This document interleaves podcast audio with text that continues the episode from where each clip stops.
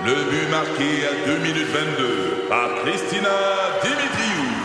Avec l'aide de Sebastiano Brunet, Lucie Beaulieu, Tarek Malki, Jenny Agostino, Eddie Chen, Emmanuel Jean-Pierre. Au hockey, comme en immobilier, pour réussir, ça prend toute une équipe.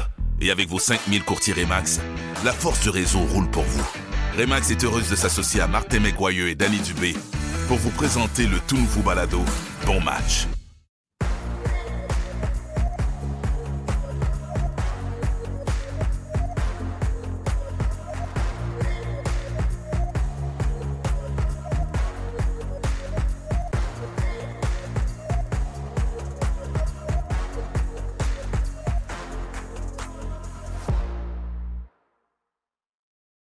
Salut, salut, bienvenue à Sur la ligne, radio podcast officiel de l'Omnium Banque Nationale avec Régin Ball en votre compagnie. Hugues Léger est à mes côtés. Hugues, je te salue d'abord et avant tout. Comment te portes-tu? Ça va bien. Euh, après deux semaines intenses et de nuits un peu mouvementées, content de reprendre un rythme de sommeil normal, mais on a été quand même choyé par euh, une grande édition euh, de l'Open d'Australie et d'un nouveau champion de Grand Chelem en Yannick Sinner, un très grand champion. Et je le répète, probablement le prochain numéro 1 mondial. Oui, ça se pourrait très bien qu'il soit un numéro 1 mondial. Nicolas Richard n'est pas avec nous aujourd'hui à mon grand désarroi. Mais ben oui. Parce qu'il aurait dû se défendre de cette citation-là. Nico, est-ce que Novak Djokovic, à la lumière de ce qu'on a vu en fin de saison, quoi que je dis ça, puis il a remporté quand même les finales de l'ATP, mais est-ce qu'on a.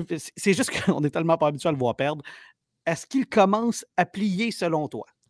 Je te répondrai, Alex, par une prédiction, et tu peux le prendre en note, le 39-27 dans le timeline. D'habitude, tu n'es pas très bon dans ces choses-là, alors je vais le prendre en note pour pouvoir le ressortir. Novak Djokovic remportera le Grand Chelem doré, les gars. Oh! on commence la saison fort, les gars. on, fait pas on prend ça en note. C'est l'année pour le faire. Oui, ça commence peut-être un peu de manière périlleuse, mais c'est Djokovic, les gars. Il va se ah. replacer. C'est du momentum. Il prend du bon temps en Australie. Va finir par gagner l'Australie, j'en suis convaincu. Le plus grand champion de l'histoire de ce tournoi-là. Il sait comment faire. Les gens vont commencer à le prendre un peu plus à la légère. Ah, il est fragile. Ah, c'était compliqué dans les premiers tours. Gagne des, gagne des matchs en 3-7. Même chose à Roland Garros. Ce sera la fête à Nadal. Djokovic sera là.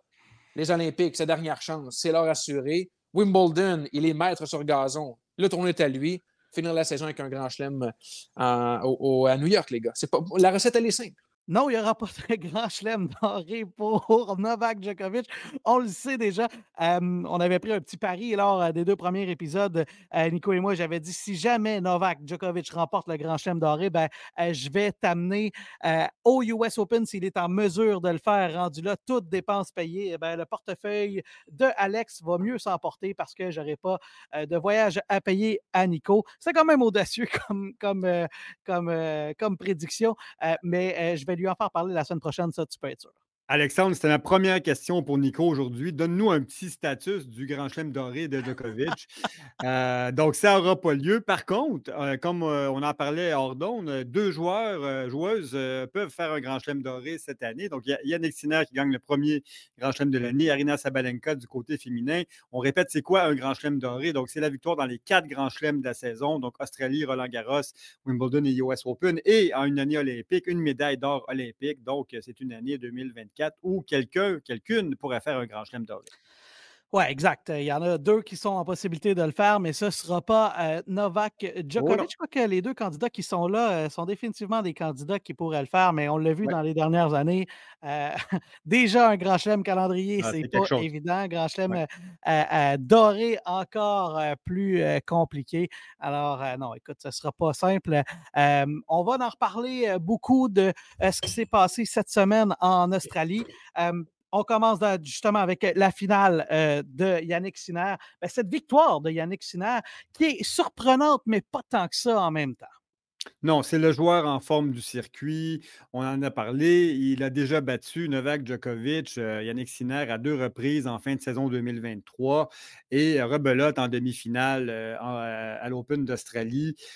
c'est le joueur à surveiller. Moi, je suis étonné du, degré de maturité, de confiance, de calme de Yannick Sinner. Il sait sortir les grands coups au bon moment. donc, il a bien dominé Djokovic en demi-finale. donc, ce n'est pas une surprise là, qui, a réussi à se sauver avec le titre. Mais quand même, il faut parler des 24 heures et 17 minutes que Daniel Medvedev a passé sur le terrain durant cette quinzaine à Melbourne. Il a dû arriver un peu fatigué en finale. Et moi, je craignais que si ce n'était pas bouclé en 3-7 ou 4 pour lui, ben, qu'il allait perdre ce match-là si ça allait à la limite. Et c'est bien ce qui s'est passé. Oui, ben, je pense qu'il y a un peu de fatigue. On, pourra y revenir, mais avant, avant de parler de, Medvedev, parce que je pense qu'il y a long à dire également sur mmh Medvedev, je veux qu'on puisse entendre cette clip de Yannick Sinner après cette victoire. Et je pense que c'est une leçon pour tous les athlètes, tous les parents d'athlètes, et pas juste pour les athlètes de haut niveau. I wish that everyone could have um, my parents because they always let me let me choose whatever I wanted to. Um, even when I was younger. I I made so, also some other sports, and, and, and they never put pressure on myself. And, and, and I wish that this freedom is, is, is possible for as many young kids as possible. So thank you so much for, for my parents. René Sinner qui a remercié ses parents en disant ben, Je suis content que mes parents euh, m'aient laissé faire mes propres choix et m'aient laissé faire d'autres sports aussi. Et c'est un moment bien intéressant pour pouvoir euh, faire ce genre de révélation. Et je pense que c'est une leçon. Toi, tu le sais, tu as des enfants qui sont dans le sport, tu en as même dans le, sport de haut niveau. Euh, je pense que c'est une leçon pour bien, bien, bien des parents. C'est un des meilleurs discours euh, de cérémonie de trophée que j'ai entendu, honnêtement, Alex, depuis, euh, depuis très longtemps. Le fait qu'il prenne le temps de souligner ça, et j'ai particulièrement aimé le fait qu'il a dit Je souhaite que plusieurs enfants aient la même liberté que j'ai eue euh, dans le choix de sport, dans le fait qu'il n'y a pas eu de pression d'aller sur un sport plutôt que l'autre. moi, c'est des questions que je me suis posées avec mon, avec mon garçon, notamment en ce moment, et je l'ai laissé choisir. Et je pense que c'est la bonne chose. et je pense que le comportement l'attitude, le côté cool euh, que Yannick Sinner démontre aussi, euh, ben, ça vient aussi de ces choix-là qu'il y a eu. On sent qu'il n'y a pas eu cette espèce euh, d'étau, parental et du fait que les parents font, de la projection souvent sur leur enfant. Et bon, il y a eu beaucoup de succès hein, aussi de l'autre côté, mais je ne suis pas sûr que ça fait des gens nécessairement heureux. On pense aux Agassi, Sharapova et autres qui ont eu des, enfances, qui n'ont pas eu d'enfance en fait. C'est leurs parents qui ont pris le contrôle, mais ça a été des grands champions. Mais Sinner, ses parents ont pris une autre voie et je pense que c'est admirable. Il faut, il faut retenir ça. Et cette clip-là, Alex, a beaucoup tourné sur les réseaux sociaux et c'est une très bonne chose. les gens ont très bien réagi à ça. C'est un douzième titre pour euh, Yannick Sinner, un premier en Grand Chelem. Euh, c'est un gars qui, j'ai l'impression, affronterait Daniel Medvedev en finale à tous les jours de sa vie. Écoute ça.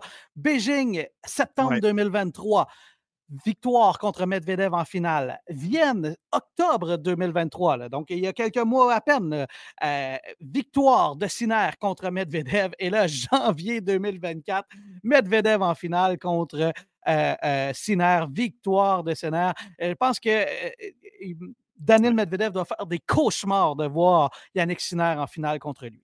Ben oui, c'est maintenant quatre victoires de suite pour Sinner après que Medvedev a gagné les, six premières rencontres euh, les, oui, euh, contre lui. C'est toujours six et quatre les rencontres en faveur de Medvedev, mais les quatre dernières, c'est Yannick Sinner. Donc, il a le numéro de, euh, de Medvedev. Encore une fois, il le mérite parce qu'on sait à quel point Medvedev est bon sur ce type de surface dure. Hein. Il dit lui-même, il, il, est un maître de la, de la surface dure, mais depuis, depuis 2023, euh, il est intouchable par Medvedev. Je parlais de, de, Medvedev qui va faire des cauchemars. L'autre raison pour laquelle il va faire des cauchemars, c'est qu'il menait cette finale 2-7 ben à 0. Et c'est pas la première fois qu'il échappe une finale en Australie alors qu'il naît 2-7 à 0. Je veux dire, c'est rare qu'on voit ça revenir de 2-7 à 0 dans un match aussi important. Oui, on se souviendra de la finale euh, contre euh, Nadal. Euh, il avait un break en plus après avoir gagné les deux premiers sets assez facilement. Avait un break d'avance dans le troisième set contre Nadal. Et Nadal est revenu finalement dans ce, cet Open d'Australie pour aller chercher son 22e titre. Mais c'est un, c'est un record que, que, Medvedev doit, doit mal digérer. Hein. Donc, c'est ces deux victoires en Grand Chelem de plus qui étaient à sa portée qu'il a échappé. Mais je crois, Alex, quand même, que Medvedev va bien s'en remettre parce qu'il a fait un sacré bon tournoi. je pense qu'il aura le recul. Il a l'intelligence il a, l'intelligence aussi pour mettre ça en perspective. Il a fait une très, très belle quinzaine à Melbourne. Je pense qu'il va s'en remettre. Il va revenir et il aura une très bonne saison en 2024, Daniel Medvedev. Ben, écoute, c'est sûr que c'est euh, difficile une défaite comme ça, mais quand tu es à un set du titre, il euh, faut que tu vois le positif. Euh, je veux dire, il n'y a personne qui était plus proche que toi, à part Yannick Sinner, dans ce tournoi-là. Alors, c'est sûr que c'est décevant. D'ailleurs, on va se permettre d'écouter une clip d'après-finale de Daniel Medvedev. I got a little tired physically, but like every other match before, just every other match before, my opponents didn't manage to take advantage of it, or them also. They made uh, they became tired. And Yannick uh, didn't really because in the fifth set I was like I was like every other match I was trying to to be proud of myself and I am. I was fighting, I was running, and I was like you know I will try to. Uh, if tomorrow I don't feel my legs, it doesn't matter. I'm gonna try everything I can today till the last point, and I did it. And there were some points in the end where he was not, I mean, adrenaline going, but he didn't seem as tired as my opponents before. So he started playing better. I got a little bit tired. Serve went a little bit worse. So the momentum changed, and I really tried uh, in my mind to change it back again because that's what tennis is about. But I didn't manage to do it, and that's why he's a winner and he has a trophy. En prenant les choses avec euh, philosophie, euh, Danil euh, Medvedev. D'ailleurs, on va en parler là, parce que je, veux qu'on continue de parler de Medvedev, surtout pour ce qui s'est passé en demi-finale. Il affrontait Alexander Zverev et si il fait des cauchemars de cette finale-là, ben, peut-être qu'il peut se consoler d'une certaine manière parce qu'il a battu son grand rivaux Zverev. Et puis, bon, la série Breakpoint avait fait grand état de leur rivalité. Ben, dans ce match-là, c'est Medvedev qui est revenu de 2-7-0 pour aller chercher ce match-là en 5-7, un match de 5 heures.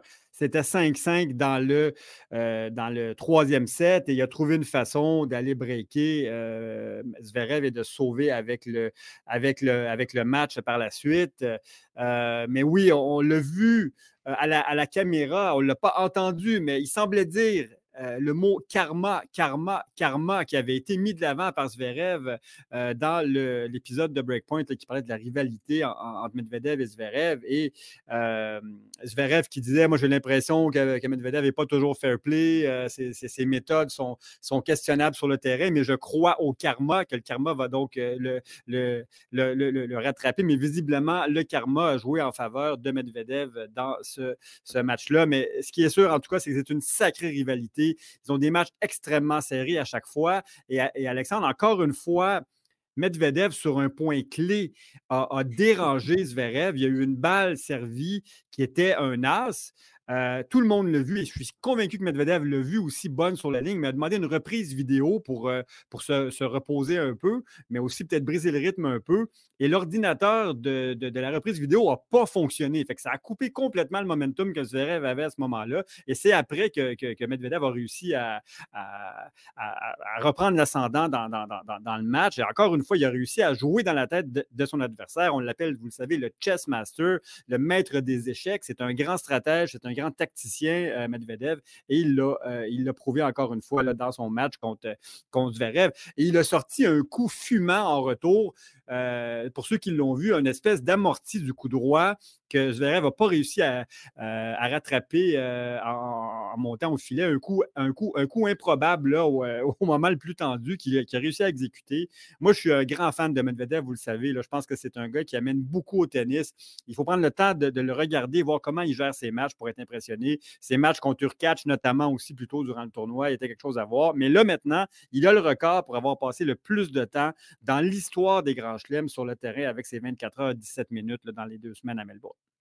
Ouais, et, pour en revenir à la clip euh, Karma, Karma, Karma, ben, il s'en est défendu, Daniel Medvedev, d'avoir dit ça sur le terrain. Je vous propose de l'écouter. Non, non, non, was uh, was not it. I, I tried to not go on Twitter, but I went on Twitter and I saw it all over the place. I was like, oh my god. No, I, uh, as I said just right now, I don't want to go, you know, to to let's say because it's a little bit like when you try, you know, to touch someone and then he touches you back and then you touch someone. I want to, you know, I, I had my moments probably the most with Tsitsipas and even with him. We seem to be, you know, we're not friends, but we seem to, to respect each other more than before. So same, it was uh, something related to my team, something about uh, mentality. Um, so yeah, nothing, nothing to do with this. I, I would not be happy to, to do it this way. Bon, il, Il a nié encore une fois avoir dit ça encore sur le terrain. C'est pas la première fois qu'on le voit faire. J'oserais dire une phrase que c'est pas tout à fait le bon terme, là, mais euh, du moins attirer l'attention pour ce qu'il fait sur, euh, euh, sur le terrain. Euh, euh, bon, tu te souviendras la fois où il avait regardé ses ongles, mon cher À Hugues. Paris. Oui, à la sortie du, euh, terrain euh, au Masters 1000 de Paris l'automne dernier, où il avait été conspué par la foule pendant une grande partie du match. Et en sortant, ben, il fait un doigt d'honneur à la foule, on va le dire, mais en conférence de presse, il dit Non, non, je, me regardais la main, je regardais mes ongles, mais bon, clairement, là, il y avait eu un doigt, un doigt qui était dominant dans, cette, euh, dans ce moment-là, et il l'avait nié en conférence de presse. Moi, je pense encore une fois qu'il maîtrise très bien sa, communication et comment il joue dans la tête des, des adversaires au bon moment. Puis après, en conférence de presse, ben, il peut dire ce qu'il veut parce que c'est souvent sujet à interprétation. Ouais, il a, il, a, il a quelque chose de bon enfant Oui, dans oui. sa façon de Oui. gérer ses controverses de Medvedev. C'est presque impossible de ne pas l'aimer parce que, euh, bon, il nous fait sourire d'une certaine Oui. manière avec ces choses. On a, on a presque, presque plus envie de le prendre dans nos bras que de baisser les épaules et dire Ah non, une Ben, autre, alors que. que- Ouais. Ce qu'on aime beaucoup de, de Medvedev, c'est qu'il est très candide, il est intelligent, il est, généreux dans ses commentaires, il a beaucoup d'humour, il est, très drôle. Euh, moi, encore une fois, je pense que c'est un gars qui est admirable et qui, est, qui est très bon pour le, pour le, pour le tennis, mais c'est un régal de l'entendre à chaque fois. Vous avez peut-être vu euh, son explication euh, sur sa position de retour de service dans, son entrevue euh, d'après-match avec, avec, Jim Courier. C'était du bonbon pour un fan de tennis. Là, donc, je pense qu'il nous amène beaucoup, beaucoup de plaisir sur le, sur, le terrain en conférence de presse, Medvedev. Ouais, ça c'est certain. Il a beaucoup de plaisir. L'autre, l'autre joueur dont je veux parler avant qu'on ait du côté féminin, Hugues, et, et on en a parlé dans les deux premiers épisodes, la question que je posais était la suivante. Est-ce que Novak Djokovic commence à flancher? Dans ses standards, euh, je veux dire, bon, il avait perdu deux fois contre Yannick Sinner en fin de saison l'année passée au final de l'ATP et à la Coupe Davis. Il perd à nouveau contre Yannick Sinner dans le tournoi qui lui appartient, l'Omnium d'Australie. Est-ce que Novak Djokovic commence à perdre de son aura d'invincibilité? Ben, c'est une combinaison de choses, je dirais. hein. Euh, 36 ans, tôt ou tard, euh, il a beau être dans la meilleure forme du monde, avoir le- probablement le meilleur mental du tennis encore aujourd'hui. La génération qui pousse s'améliore aussi. Donc, euh, Sinner, euh, Alcaraz, euh, Medvedev l'ont tous déjà battu dans des moments importants. Je parle de tournois de Grand Chelem. Donc, euh, forcément, il a, il a- il- il- il a plus d'opposition qu'il pouvait avoir peut-être il y a un an, deux ans, trois ans, quand les autres deux euh, membres du, du Big Three étaient, étaient, étaient- étaient sur, la, sur la fin ou Mhm. avaient ralenti, en tout cas, évidemment, en- quand on, on parle de Federer et, et- et Nadal. Mais là, il y a des joueurs plus jeunes qui poussent, qui ont tout le talent pour aller, aller, aller chercher des victoires contre lui. Et effectivement, il n'était peut-être pas à son meilleur euh, à l'Open euh, d'Australie, mais depuis, euh, depuis 20 ans, même quand Djokovic n'est pas à son meilleur, il trouvait une façon de gagner. Mais là, il y a des joueurs qui sont en mesure de, de le battre et c'est ça qui est la nouveauté. Ouais, ben enfin, on verra peut-être qu'il gagnera les trois prochains grands chelems et qui sait la médaille d'or olympique qui lui a échappé également. Euh, doute. ouais, ça, ça se pourrait. Il pourrait, euh, il pourrait avoir un triple doré peut-être, euh, mais euh, j'ai hâte de voir. Moi, je pense que la compétition, elle est plus rude que jamais. Je veux dire, Carlos Alcaraz ne s'en fera pas imposer non plus. Exact. Tu me dis que Yannick Sinner est peut-être le prochain numéro un mondial. On Oui. exclure que Medvedev aille gagner peut-être un US Open, et, peut-être pas Roland Garros pour Medvedev, mais qui sait? Et Alex, une petite stat là, que, je voulais partager, c'était euh, la première fois, euh, donc depuis 2014, que- qu'il n'y avait pas euh, de membres du Big Three dans, la, dans la finale. C'était la dernière année, c'était en 2014, l'année où, dans, dans laquelle Mavrinka. Vavrinka avait gagné, je te remercie. et, depuis, c'était Big Three à chaque année, sauf cette année, effectivement, où ça a été Sinner qui a été le champion. Donc, on voit qu'il y, a une page qui se tourne définitivement, je dirais, en ce moment. À chaque année, on hésitait. Est-ce que c'est la fin du Big Three? Est-ce que le Big 1 seulement maintenant qui est Djokovic? Mais même là, le Big 1 se fait, se fait brasser beaucoup en ce moment. Et il y a plusieurs stats qui, viennent, bousculer tout ça. Puis, dernier point sur les, statistiques qui ressortent de cette finale c'est dans les 11 derniers matchs de Yannick Sinner contre des top 5, il a 10 victoires, 10 en 11 contre des top 5. Mmh c'est ça qui me fait dire que c'est le prochain numéro 1. Donc, il peut battre tout le monde Sinner maintenant pas de champion depuis 2014, euh, euh, pas de, top 3 champion depuis 2014, parce qu'évidemment, Nadal était en finale de cette en 2014 avec Vavrinka, mais c'est quand même impressionnant que euh, pendant 10 ans, ben, ce tournoi-là a été dominé par notamment Novak Djokovic, mais Nadal et Federer également. On l'a vu, Federer a vécu ses derniers grands moments dans ce tournoi-là. Hugues, on va faire une courte pause et au retour, ben, on va regarder ce qui s'est passé du côté des femmes. Vivez un séjour mémorable avec votre moitié pour la Saint-Valentin à l'Hôtel Montville. L'offre spécialement conçue pour cette occasion inclut 20% de réduction sur votre unité, une boîte de chocolat, deux petits déjeuners et un délicieux souper trois services au restaurant Molène. Rendez-vous sur hôtelmontville.com pour réserver votre séjour. Les cours de yoga et méditation à l'Hôtel Montville, c'est tous les mois. Rendez-vous à 9h30 les dimanches 4 février et 25 février. Ne vous encombrez pas, les tapis de yoga sont fournis. Après l'effort, le restaurant Monem vous accueillera pour un brunch gourmand. Réservez votre place sur hôtelmontville.com. De retour sur la ligne, le radio-podcast officiel de l'Omnium Banque Nationale. Je vous rappelle qu'on est disponible sur toutes les bonnes plateformes de balado, mais que euh, nos plateformes euh, qu'on a eues dans les dernières années, ben, il y aura un glissement vers les plateformes de C23 via notre entente avec euh, Cogeco, dont on est bien faire. Et je vous rappelle qu'on a également une version à la télévision maintenant à TVA Sport. le premier épisode de, la de la nouvelle saison de Sur la ligne télévisuelle, parce qu'il y a eu quand même le résumé de fin d'année, ben, ce sera cette semaine si vous nous écoutez euh, dans la dernière semaine de janvier.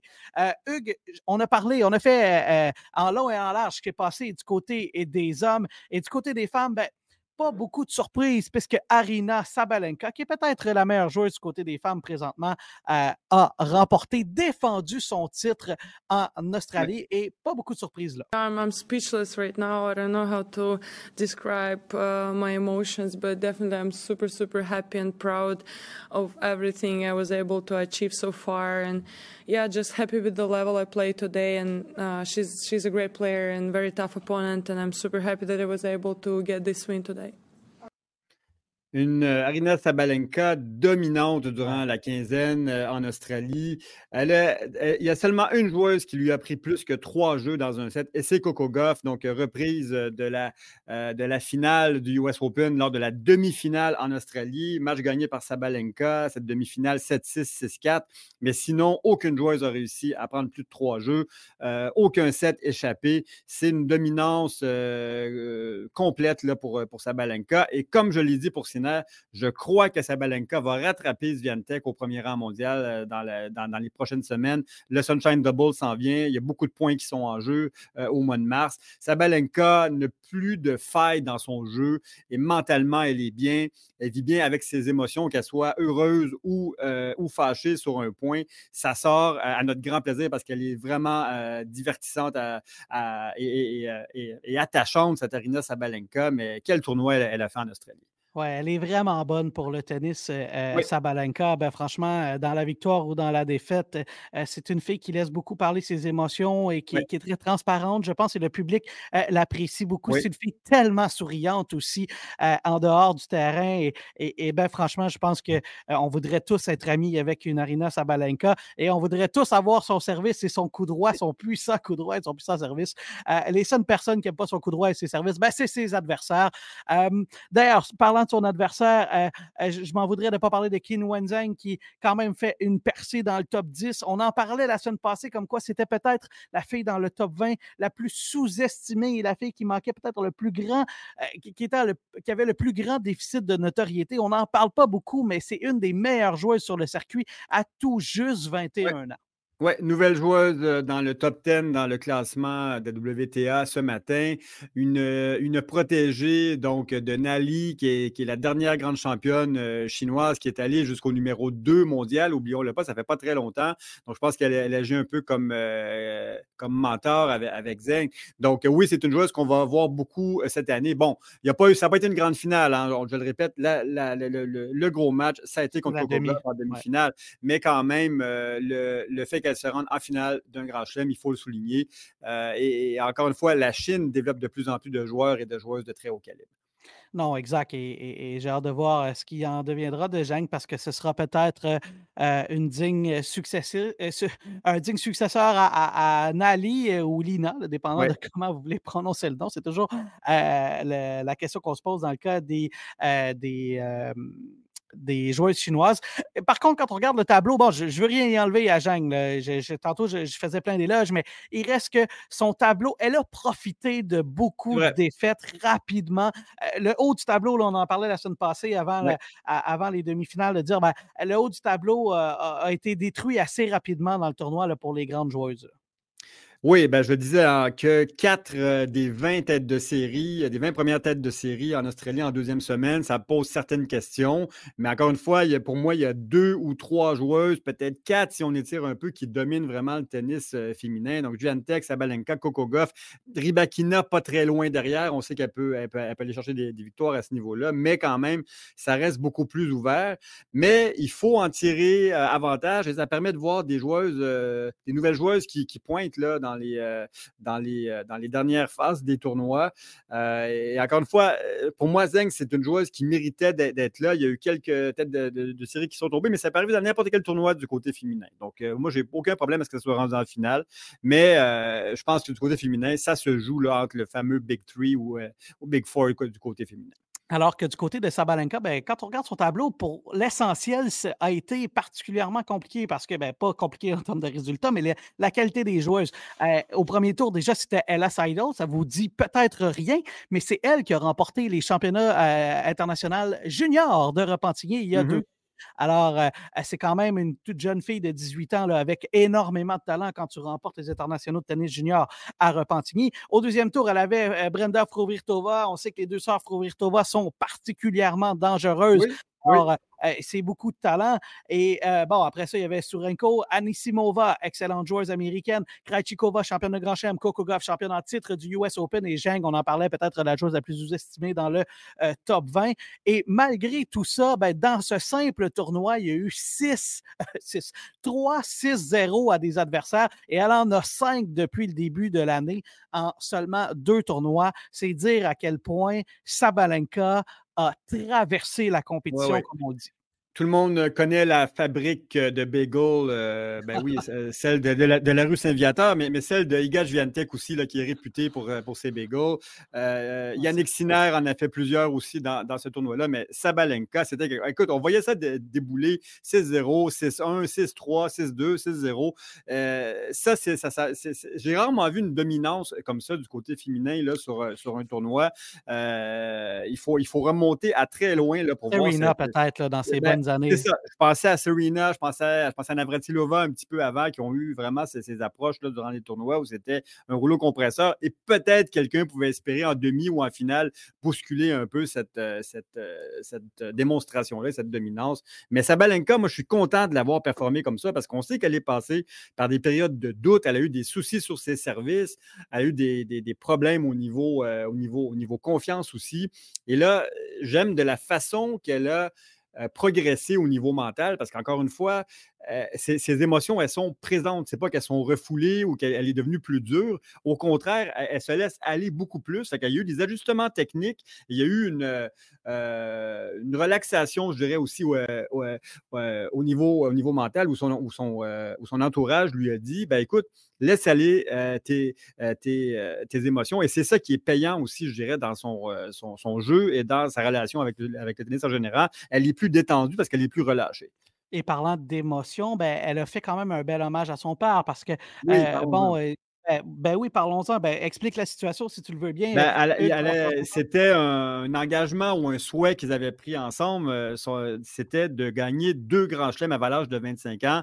Elle aura 25 ans dans quelques semaines, Sabalenka. Son, père est, décédé il y a quelques années, donc elle a pu réaliser cette, ce rêve-là qu'ils avaient ensemble. Donc, cette victoire-là était beaucoup pour son père.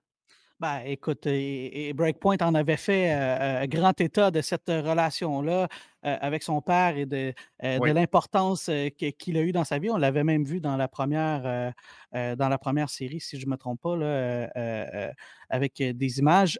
bon, Hugues, je veux qu'on parle également de ce qui s'est passé du côté du double. ah ben peut-être avant, simplement rappeler que c'est un 14e titre là, pour Arena Sabalenka, un deuxième en Grand évidemment. Elle défend son titre en Australie. Elle était la championne. Et elle est maintenant, maintenant à moins de 1000 points de Giantec et de la première place mondiale. Oui, elle a déjà été numéro un mondial. Elle peut très bien y aspirer à nouveau et plus tôt que plus tard dans son cas. je te disais, je vais qu'on parle du double parce qu'il y a des choses intéressantes qui sont passées du double. D'abord, euh, Gabriela Dabrowski et Erin Routliffe, la paire, je vais le dire, la paire canadienne, je vais le dire comme ça, euh, atteint quand même la demi-finale. Euh, ils ont perdu en demi-finale, mais c'est quand même un autre bon résultat pour les champions en titre du US Open. Oui, puis moi, bon, sais, quand tu remportes un titre, évidemment, euh, tu l'as dit, champion en titre du US Open 2023, euh, une demi-finale au premier Grand Chelem de la saison en Australie. Euh, elles étaient quatrième favorite du tableau je m'attends à une très bonne année pour les deux et, j'espère que c'est une équipe euh, qui va rester ensemble euh, toute, euh, durant toute l'année. Elles ont, elles ont trouvé leur, leur, leur marque ensemble. Elles peuvent jouer avec beaucoup de confiance. Donc, Erin Routliffe et Gabi Dabrowski, je pense, vont faire honneur au Canada encore en 2024. Là, et c'est bien d'avoir cette stabilité-là au niveau de l'équipe. très, très bon résultat quand même, cette demi-finale pour Routliffe et Dabrowski. C'est la paire euh, composée d'Elise Martens et de euh, Sue Xie, j'espère que je le prononce euh, comme il faut, la coréenne, qui a remporté le titre. Et cette paire-là a remporté le titre devant une de tes préférées, Yelena Ostapenko, qui jouait avec Kishenok. c'est intéressant quand même de voir Ostapenko aller jusqu'en finale du double. On sait qu'Ostapenko est très, très talentueuse. Malheureusement, je la voyais plus loin un peu dans le tableau de simple. Elle était remontée dans le top 10. Elle est redescendue. C'est Geng, justement, qui prend sa place euh, ce matin au dixième rang. Mais Ostapenko, euh, c'est une petite démon sur le terrain. Hein. On est toujours euh, à, deux doigts euh, d'un drame, mais on sait qu'elle peut battre les meilleures joueuses. J'ai appris à, l'apprécier au fil des années. Euh, Ostapenko, c'est un peu un, running gag sur, notre, sur notre fil de, de, chat durant, durant la semaine entre nous parce que c'est une personne qui crée des, mains, des mimes à, chaque action. Elle fait, des mous, elle fait des têtes rigolotes. ses réactions sont toujours intéressantes. Donc, Ostapenko, c'est quand même toujours euh, divertissant de l'avoir joué. Et c'est une sacrée bonne joueuse de tennis pour aller si loin en simple et en double. Donc, chapeau, Elena Ostapenko quand même.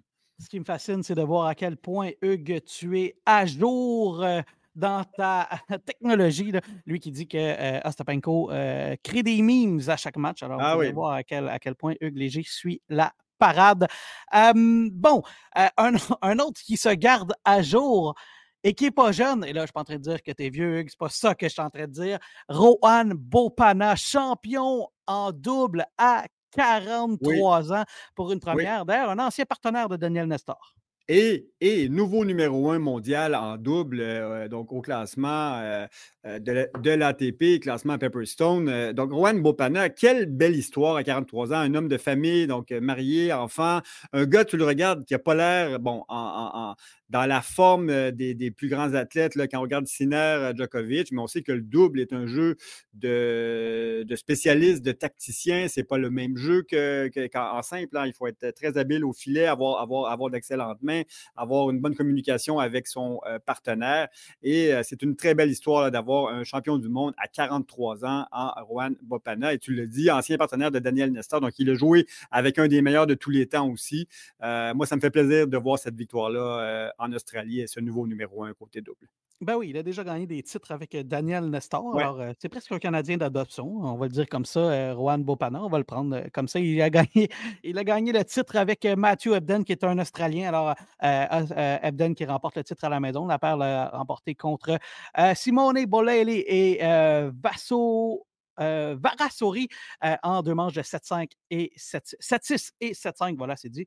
alors, intéressant euh, de voir ben, que comme le bon vin, Rohan Bopana continue d'atteindre des sommets alors que ben, il n'est plus jeune quand même, mais c'est quand même une histoire. ouais, c'est une histoire qui valait la peine qu'on en parle et c'est pour ça qu'on se le permet dans, dans, la version podcast. Hugues, on va faire une courte pause et au retour, ben, on va parler de ce qui va se passer ici même chez nous à la Coupe Davis. Vivez un séjour mémorable avec votre moitié pour la Saint-Valentin à l'Hôtel Montville. L'offre spécialement conçue pour cette occasion inclut 20% de réduction sur votre unité, une boîte de chocolat, deux petits déjeuners et un délicieux souper trois services au restaurant Monami. Rendez-vous sur hôtelmontville.com pour réserver votre séjour. Les cours de yoga et méditation à l'Hôtel Montville, c'est tous les mois. Rendez-vous à 9h30 les dimanches 4 février et 25 février. Ne vous encombrez pas, les tapis de yoga sont fournis. Après l'effort, le restaurant Monem vous accueillera pour un brunch gourmand. Réservez votre place sur hôtelmontville.com. De retour à Sur la ligne, le radio-podcast officiel de l'Omnium Banque Nationale. Alex Régimbal en votre compagnie. Hugues Léger est à mes côtés. Nicolas Richard est absent, mais on le salue en dépit de ses prédictions qui sont tombées à l'eau à l'effet que Novak Djokovic allait remporter le Grand Chelem doré. Meilleure chance la prochaine fois, mon cher Nico. Euh, bon, euh, on a parlé justement de ce qui s'est passé en Australie. On va revenir sur ce qui se passe dans notre cours, pas plus tard que cette semaine. Euh, ben, ce sera ce week-end, en fait. La Coupe Davis se, se jouera au stade IGA à l'intérieur. On aura le droit de voir euh, de très près Gabriel Diallo, Alexis Galarno, Milos Raonic et Vachek Pospisil, Draxel aussi va faire partie de cette équipe-là. Ce sera contre la République de Corée. Hugues, c'est quand même un match prenable pour le Canada. Ben oui, l'équipe du Canada qui est deuxième au classement de l'ITF de la Coupe Davis, derrière les champions en titre, l'Italie. Euh, on arrive avec euh, une équipe, bon, sans Félix Auger-Aliassime et Chapeau-Valov qui joue à Montpellier cette semaine. On en parlera un petit peu plus tard. Mais moi, j'ai confiance euh, en l'équipe qu'amène Frank Dancevic sur le central intérieur du Centre national au Parc Jarry. donc, avec Gabriel Diallo, Miloš Raonic, Alexis Galarno, Liam Draxel qui s'est joint à l'équipe aussi. Donc, je pense qu'on va être en, évidemment Vachek Pospicil. Donc, on sera en bonne position là, pour aller, aller chercher cette, euh, ce match de, qualification-là et de rester dans le groupe mondial. Euh, bon, euh, au niveau des classements, là, on est quand même largement en avance sur ce que sur, les, sur les joueurs de la République de Corée. Le joueur le mieux classé en ce moment en simple est 247e au monde, c'est Sing Chang Hong. Par contre, le meilleur joueur qu'on a connu là, dans le top 50, il n'y a, pas, a pas plus tard que, que 2022, c'est Su Won Qui est maintenant tombé à la 697e place. Mais globalement, on regarde Diallo, qui est sur une très belle lancée depuis, depuis six mois, euh, avec des victoires notamment contre Musetti en Coupe Davis euh, contre l'Italie. Euh, Alexis Galarno, qui est à la 203e position mondiale, victoire contre Sonego aussi contre, l'Italie. on a une équipe quand même qui est en mesure d'aller chercher cette rencontre-là le week-end prochain, le 2 et 3 février, vendredi, samedi prochain. Oui, les deux, les deux jeunes de, l'équipe canadienne, Diallo et Galarno ont très bien fait en Coupe Davis l'année passée. Ils ont bien fait dans beaucoup de tournois. D'ailleurs, Galarno est champion à Granby. Euh, Diallo a, très bien fini la saison également. Et Milos Raonic, ben, il a très bien joué. Il n'a pas joué beaucoup. C'est un, point d'interrogation, mais c'est intéressant parce qu'on pourrait très bien le voir, là, Milos Raonic, euh, euh, dans cette Coupe Davis, parce que quand il a joué, ben, il n'a pas si mal fait. D'ailleurs, il a, il a quand même bien fait contre des mineurs en Australie. Oui, il avait pris un set à Alex de Minor. donc, il peut, il peut compétitionner au plus haut niveau et on sera dans des conditions intérieures, surface très rapide qui, qui, est parfaite pour le style de jeu de l'équipe canadienne. En discutant avec les organisateurs du tournoi un peu plus tôt euh, ce matin, euh, c'est une surface qui est sur mesure pour l'équipe canadienne. Donc, euh, moi, je crois qu'on va aller chercher cette victoire-là le week-end prochain dans une ambiance de feu, comme c'est toujours le cas à la Coupe Davis. Un beau central intérieur d'environ 2000 personnes. Il reste quelques billets, mais ça va jouer à guichet fermé. Mais si vous n'avez pas de billets encore, allez vite voir sur le site de Tennis Canada, Ticketmaster, pour aller, aller chercher ces, ces billets-là, parce que c'est toujours des ambiances particulières qui, qui détonne un peu avec l'univers du tennis habituel. Il y a toujours beaucoup, beaucoup de, de bruit, d'énergie. Ça se rapproche peut-être plus d'un match de, de, hockey au niveau de l'ambiance euh, qu'un match de tennis. On, on, affiche nos couleurs. C'est toujours le, le fun, ces rencontres de Coupe Davis. Ce sera présenté à TVA Sport, euh, cette euh, confrontation. Si vous êtes un fan, vous ne pouvez pas vous déplacer, vous voulez l'écouter à la télévision.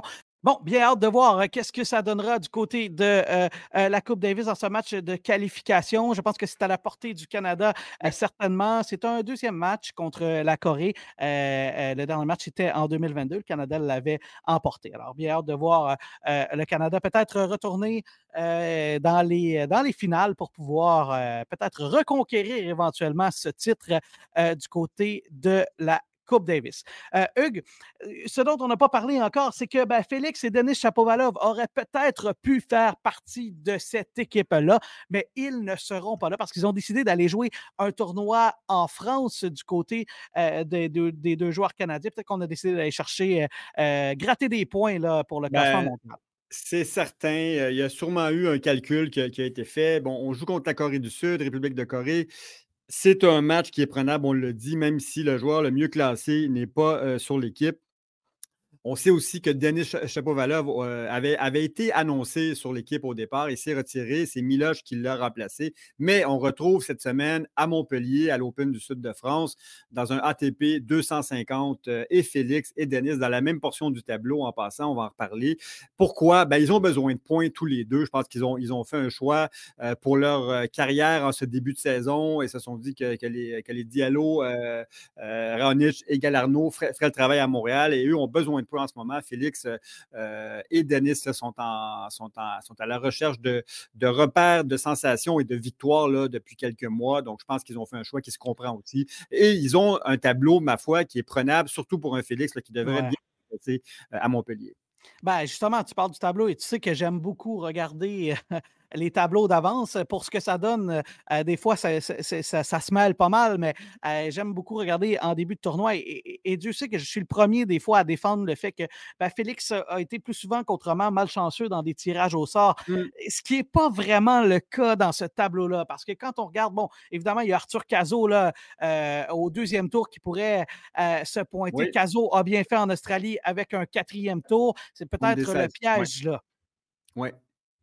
Oui, effectivement, on sait que, que Caso s'est rendu euh, à Melbourne euh, jusqu'en ronde des 16. Seulement, mmh Hubert Urkach l'a sorti dans un match en 3-7, mais très serré. Il a perdu 7-6, 7-6, 6-4 contre Urkach.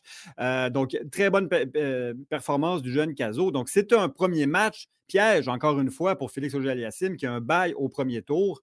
donc, j'ai bien hâte de voir dans quel état il sera. On sait que c'est ses premiers tours, ces premiers matchs sont souvent compliqués. Donc, il y aura une bonne opposition de la part de, euh, Arthur Cazot qui jouera à la maison.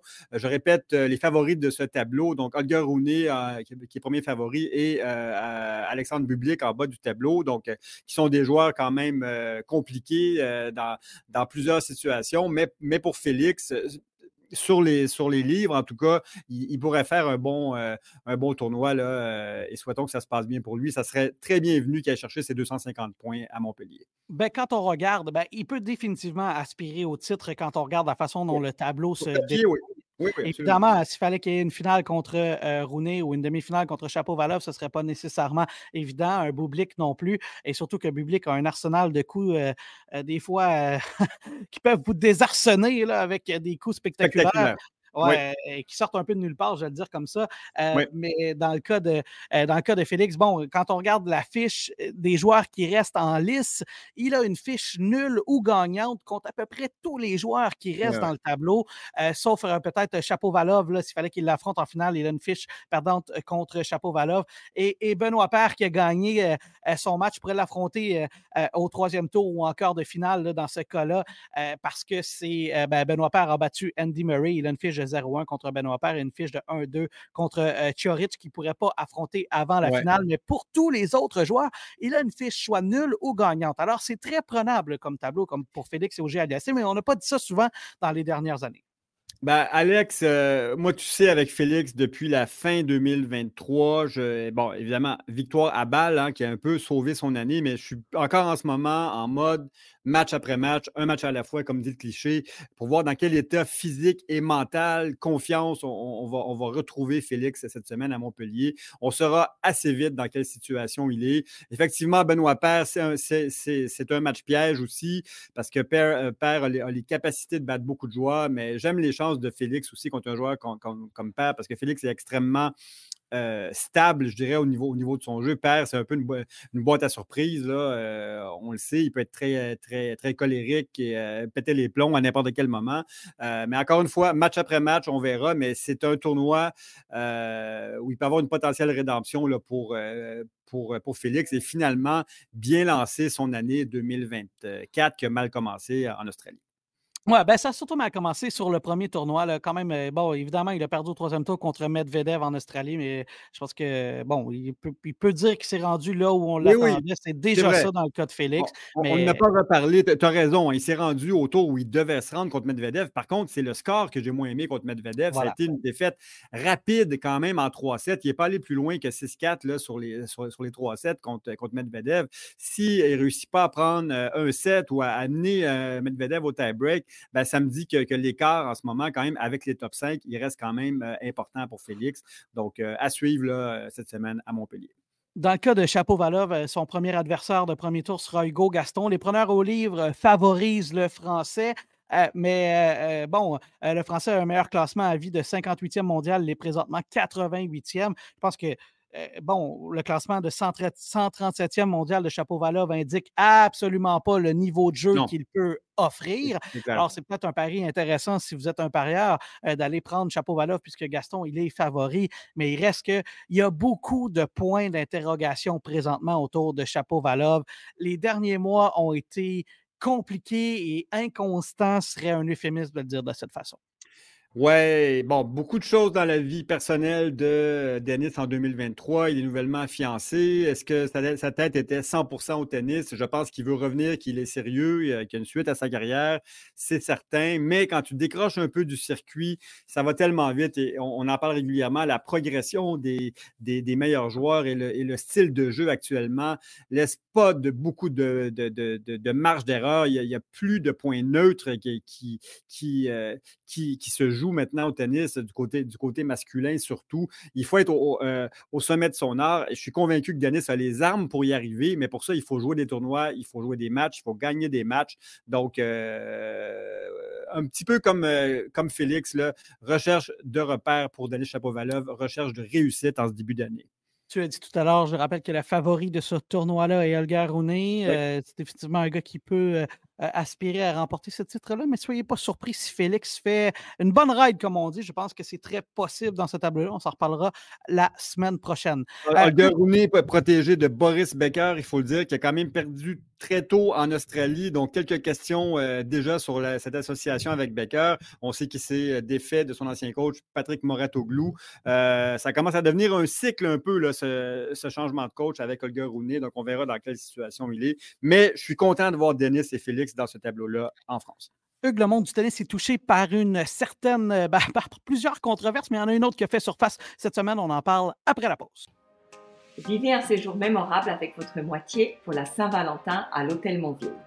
L'offre spécialement conçue pour cette occasion inclut 20% de réduction sur votre unité, une boîte de chocolat, deux petits déjeuners et un délicieux souper trois services au restaurant Monami. Rendez-vous sur hôtelmontville.com pour réserver votre séjour. Les cours de yoga et méditation à l'Hôtel Bonville, c'est tous les mois. Rendez-vous à 9h30 les dimanches 4 février et 25 février. Ne vous encombrez pas, les tapis de yoga sont fournis.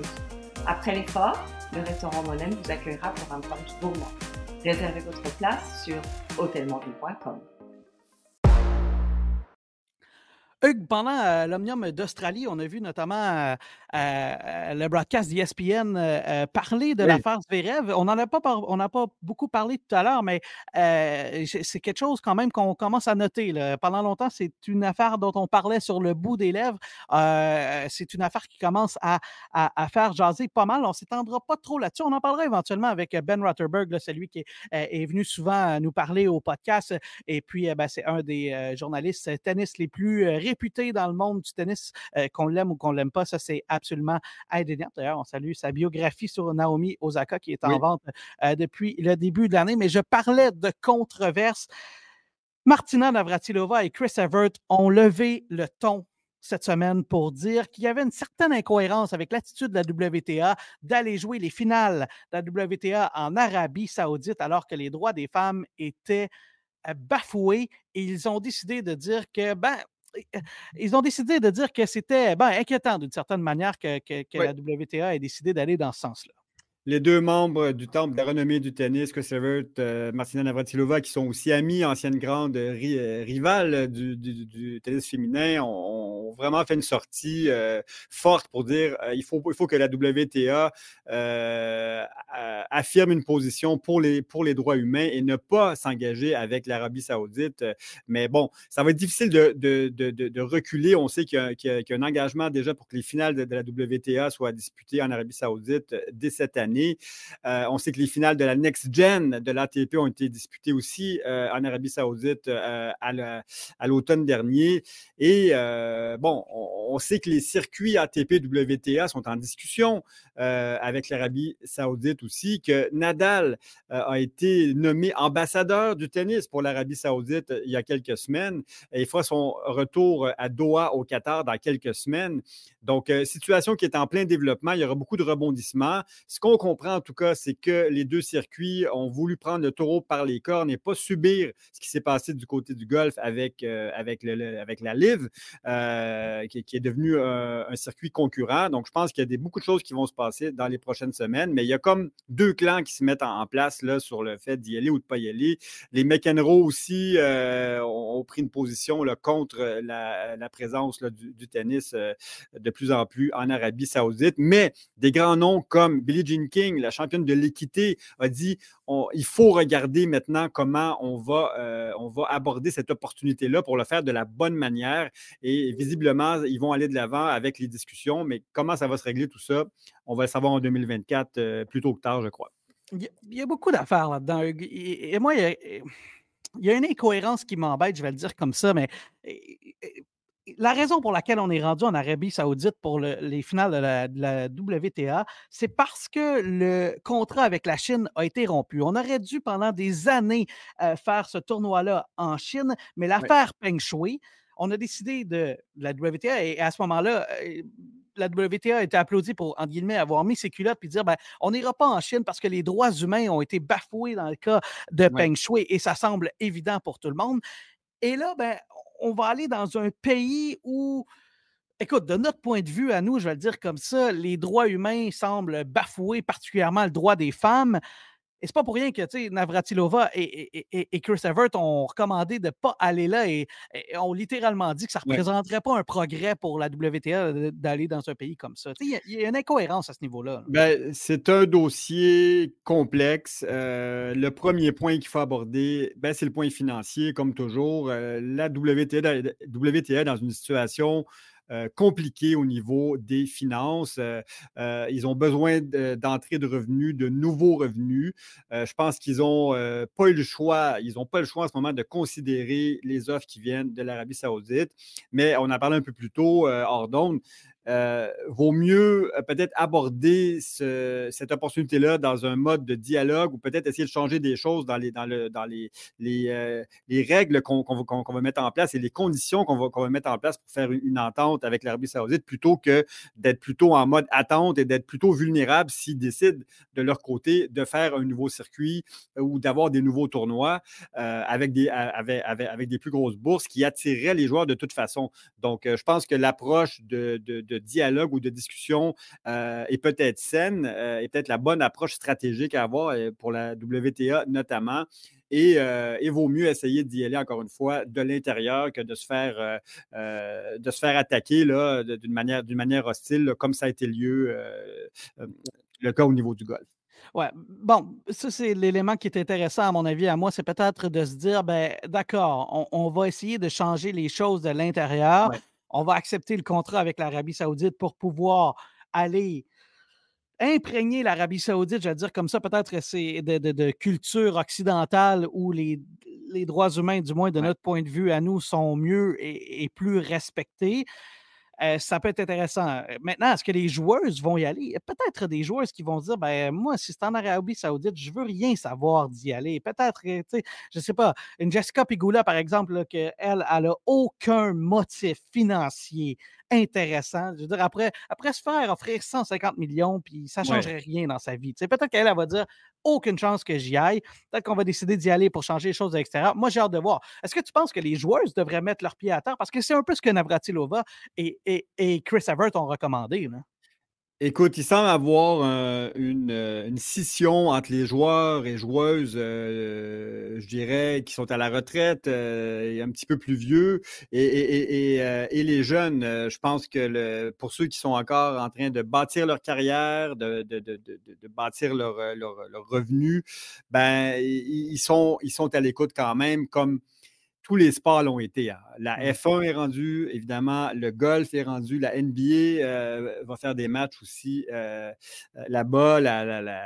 Donc, donc on, ne peut pas faire sans, je dirais, en 2024. encore une fois, quand Billie Jean King, qui est la bonne conscience ou la ou l'ultime conscience là, de notre euh, au niveau euh, au niveau euh, au niveau droit de l'homme et de la femme, au niveau équité salariale, équité en général, dit il faut considérer et, et discuter. Ben, c'est un c'est un gage de, de, réflexion là, qui va résonner beaucoup auprès de plusieurs joueuses aussi. Bon, je pense qu'il y, a des, il y, a des, joueuses qui sont commis déjà, comme des 11 Jabber, évidemment, qui est, qui est tunisienne, qui dit il faut y aller maintenant. Mais je ne m'attends pas à ce qu'il y ait trop de dissensions, Alex. Il y en aura peut-être quelques-unes. Puis je pense que Jess Pegula, tu l'as identifié, ça serait une qu'on pourrait peut-être voir dire non, moi, je ne me prête pas à ça pour plein de raisons. mais je ne m'attends pas à ce que. En fait, je m'attends à ce que toutes les joueuses le considèrent en tout cas. Je pense que ça va être surtout dans la manière que ça sera fait. Intéressant. Euh, et, en, même, en même temps, d'un autre côté, tu as Raphaël Nadal qui devient ambassadeur euh, pour le tennis eh dans, les pays arabes. Alors, euh, bon, et, Raphaël Nadal qui est, qui, est vu comme un des plus grands gentilshommes, qui, qui, a un respect fou. J'aurais été curieux de voir si Andy Murray aurait accepté ce deal-là. Sais-tu quoi? On en parle, j'aurais été curieux parce qu'Andy Murray était un qui est très, très vocal par rapport à ça, mais en même temps, Raphaël Nadal, c'est un gars qui a, de ce qu'on en sait, les valeurs à la bonne place, qui a une moralité euh, presque euh, euh, parfaite, si on veut. Là. Il y a une image de, joueur et de personne parfaite un peu à la fédéraire. Alors, c'est quand même intéressant de voir que lui a accepté ça. Alors, il doit y avoir des bonnes raisons qui, au-delà des raisons financières, parce qu'on s'entend, là, Raphaël Nadal, là, sa principale motivation dans ce cas-là, elle n'est pas financière. En tout cas, je tomberai en bas de d'apprendre que c'est le cas.